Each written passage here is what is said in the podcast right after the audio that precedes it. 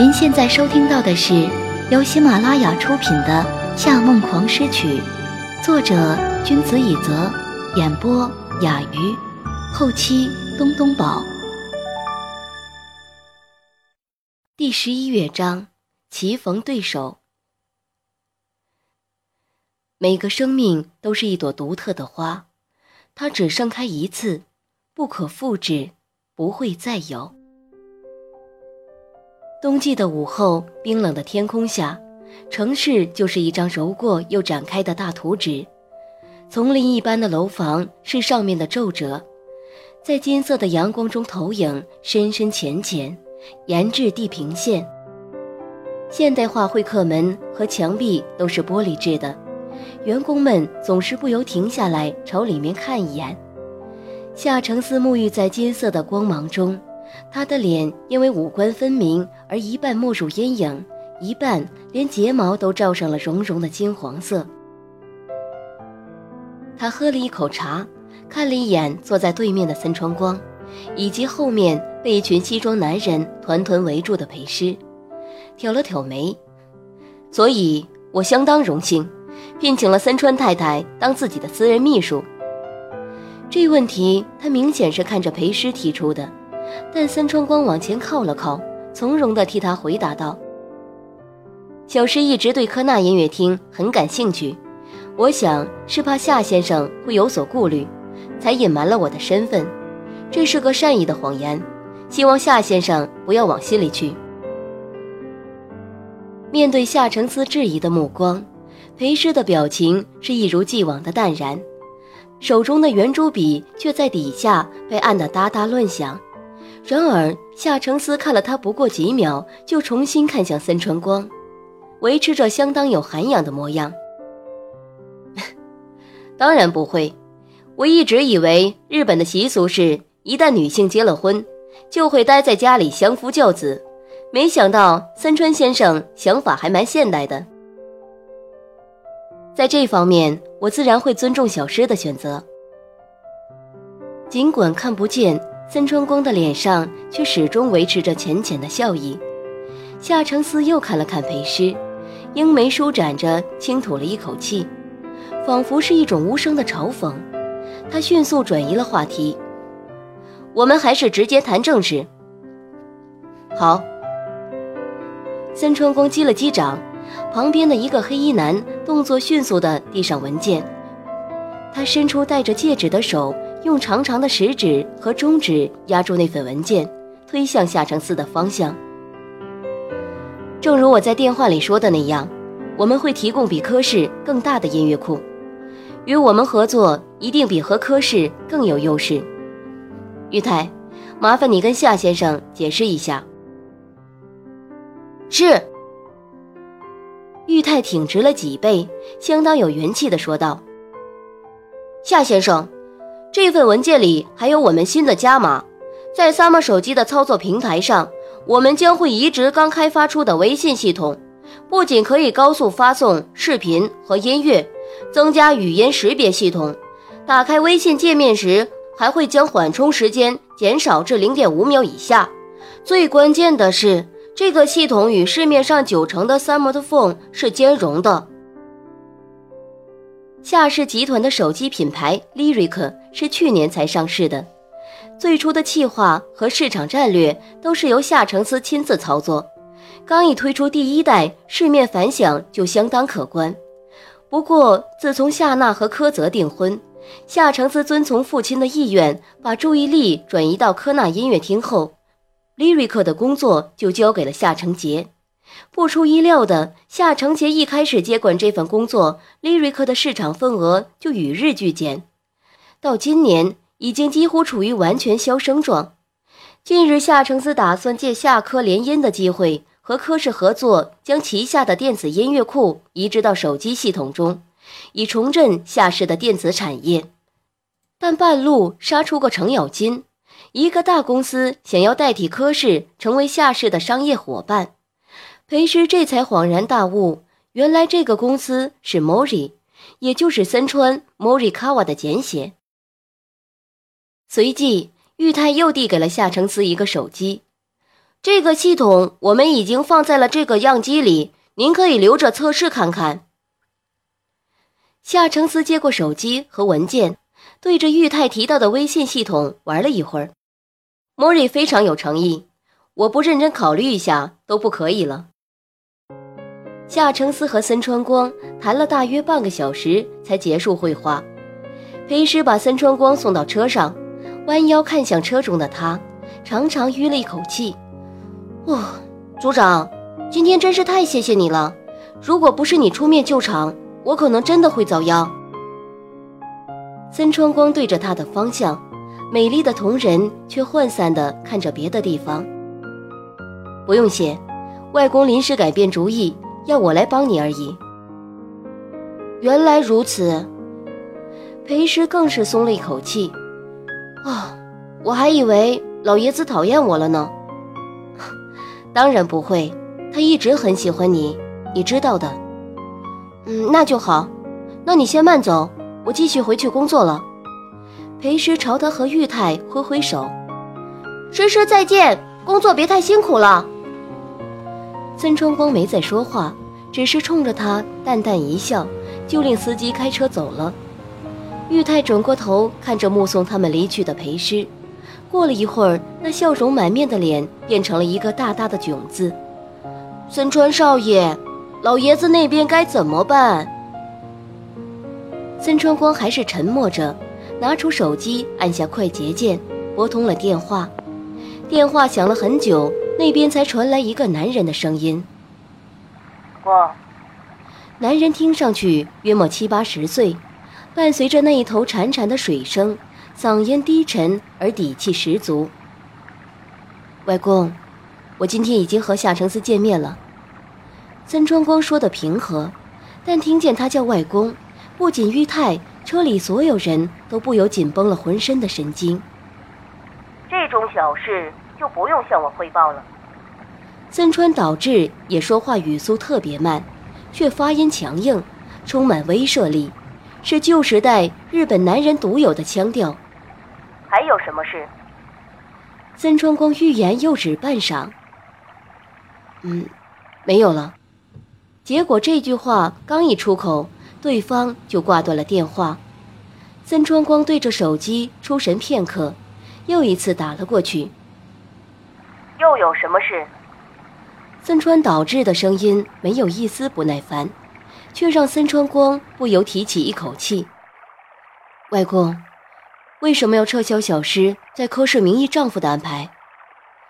那一头的水声持续响了一会儿，森川导致也才缓缓说道：“光，你认为那女人真的喜欢你吗？”森川光轻声道：“当然。”既然如此，让他给我生个曾孙子。孙春光愣了愣，诧异地说：“这种事根本不可能说到就能做到的，何况我和小诗还没有结婚。”说到后面，他的脸颊泛起了微微的红色，连自称瓦塔库西也变成了平时常用的瓦塔西。我要确定这女人愿意为你生子，才会考虑让你们结婚。下次再看见你们的时候，我要看见第三个人。电话再一次被挂断，森川光后悔极了，根本就不该打第二个电话过去。外公的个性他一向了解，多说只会多错。玉泰转过头来，一脸同情加为难：“这、这、这、这该怎么办啊？老爷子他根本不知道，你连诗诗的手都没碰过吧？”森川光叹了一口气，靠在椅背上，陷入了沉默。您正在收听的是由喜马拉雅独家发布的《夏梦狂诗曲》。托森川光的福，裴师这一天被提早放回了家，但是夏承思布置的新任务却让他压力有些大，错使森川光给他的样机。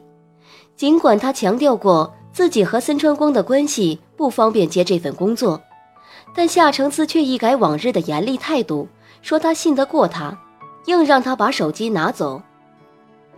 落日的金景洒在峥嵘的高楼上，午饭时的街道比平时冷清了许多。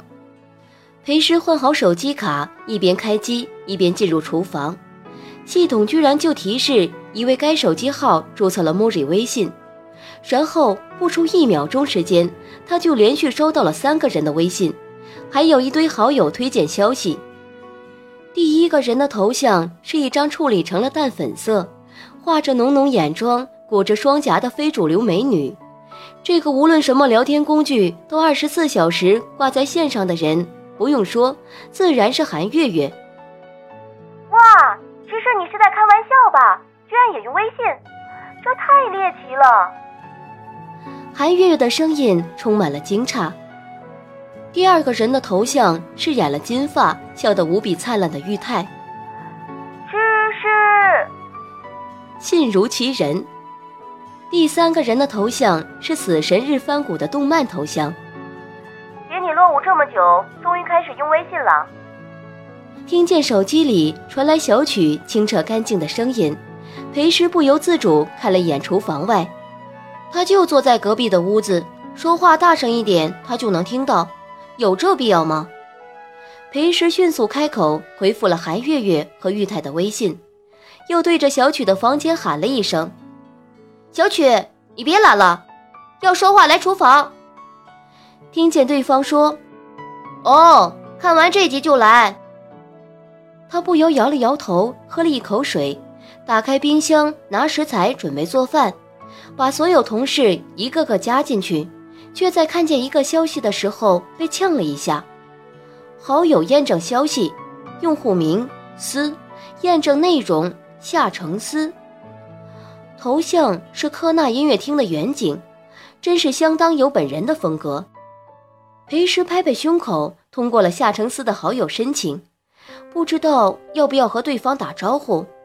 不打招呼可能有些不礼貌，可是打招呼会不会有些太刻意？如果打招呼是发语音还是打字？发语音显得有些傻，打字又太刻意。他拿出一颗鸡蛋，出神许久，却忽然收到了对方的微信。看见夏承思头像旁边的语音气泡，裴氏不明所以，有些紧张，屏住呼吸点了一下那个气泡，然后夏承思的声音通过扬声器传了出来：“你到家了。”除了带着一丝电子音，和平时听上去没有太大差别。但因为是录音而不是电话，不用立刻反应过来回复。裴师想了很久，清了清嗓子，按着录音键说：“对啊，刚到。”语音已经发过去了。裴师呆了一下，回放了一遍自己的录音，忽然觉得有些囧。很快，夏承思就回了微信：“替我向森川先生问好。”裴时更囧了，只有逃避话题。呃好，你吃饭了吗？发送完以后，想补充说点什么，又觉得没什么好说的，干脆把手机丢一边去了。这么一丢，直到晚饭时，裴曲都不由咬着筷子，歪头看了一眼裴师。姐，你在等重要的电话吗？一直看手机？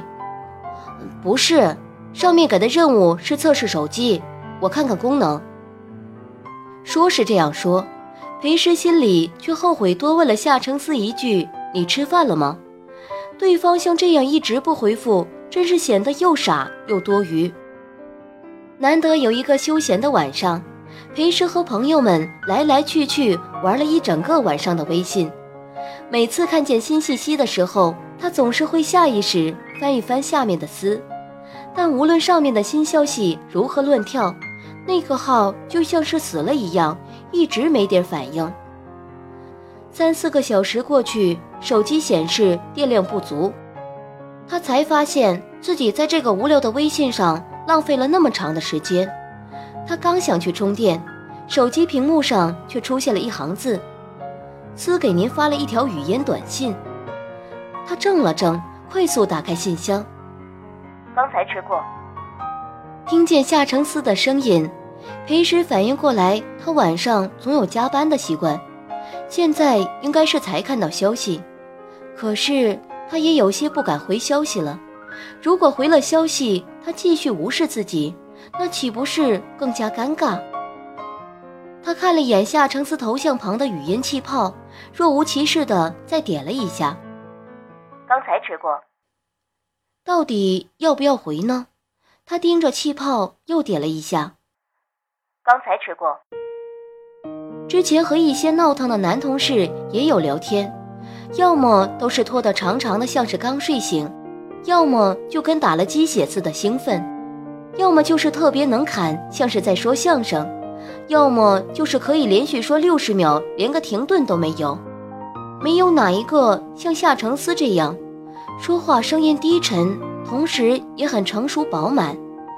以前好像很少留意，他的声音居然这么好听。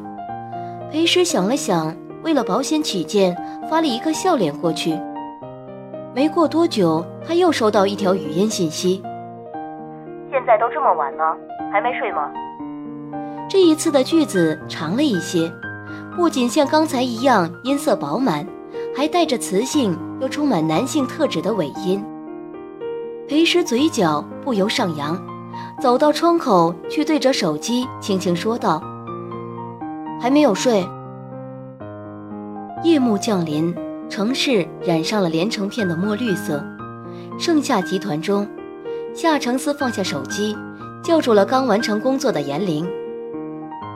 我听说你今天劝裴师辞职，果然还是没能躲过去。严玲双腿交叠着，脸色有些苍白，抱紧了怀中厚厚的文件。那是因为，因为他在资料上作假。夏承思在一份合同上签了字，写上日期，连抬眼看他的动作都省了。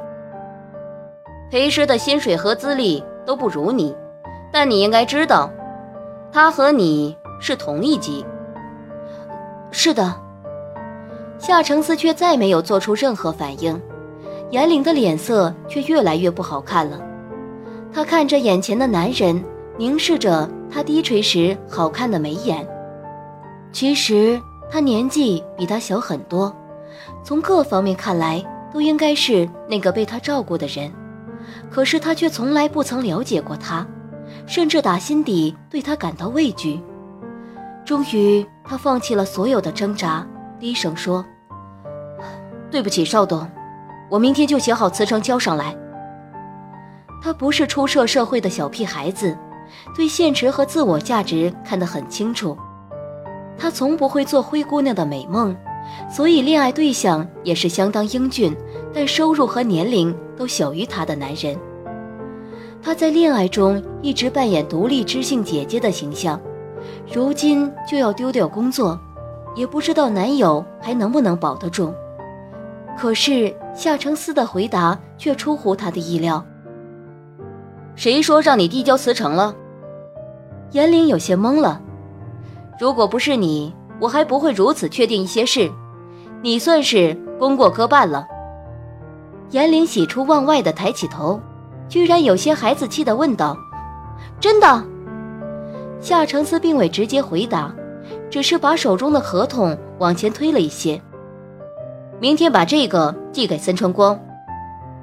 严玲的笑容瞬间凝固了在脸上，她迟疑了片刻，接过夏承思的合同。邵董，你，你居然真的要和莫瑞合作？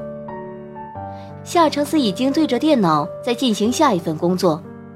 嗯，可是你应该知道，他们的动机不纯，这回砸重金只是为了，为了，为了逼我父亲破产吗？他说不下去的话，他却轻轻松松说出口，而且比他想象的要害人多了。他原本以为莫瑞平白无故提供这样一个天大的商机，只是为了吞并夏氏的一部分产业，但是他的答案竟是：原来，你这段时间的犹豫是因为知道穆瑞和夏氏有仇。不，只是为了争取更多的加码，就像新植入的微信功能。夏承思漫不经心地说道。我一早就准备答应他们了。黑暗张着血盆大口，吞没了满目森林般的高楼大厦。严林更加深刻的感到自己真正没有了解过这个男人。可是，董事长已经不年轻了，如果真的破产，夏承思坐在落地窗前，一如既往，优雅犹如法兰西海滨贵族。他的得体举止是母亲管教出来的，但眼神却从来不属于任何人，便是冬季的海水，冰冷又深不可测。他总算抬头看了他一眼，淡淡的笑了，哼，或许会跳楼吧。走出盛夏集团的写字楼，严玲看见了赵丽来接她的男友，他很体贴的为她送上围巾，捂着她的手。说话时，在冬夜的冷空气里喝出团团白雾。玲玲又加班到这么晚。看着男友年轻的脸孔，深邃而饱含温柔的眼睛，严玲忽然觉得自己大错特错了。当初他还在追求自己的时候，他怎么就会认为他和夏承思长得像呢？她觉得有些冷，一头钻入男友的怀中。难得他如此撒娇。他受宠若惊，紧紧地抱住了他。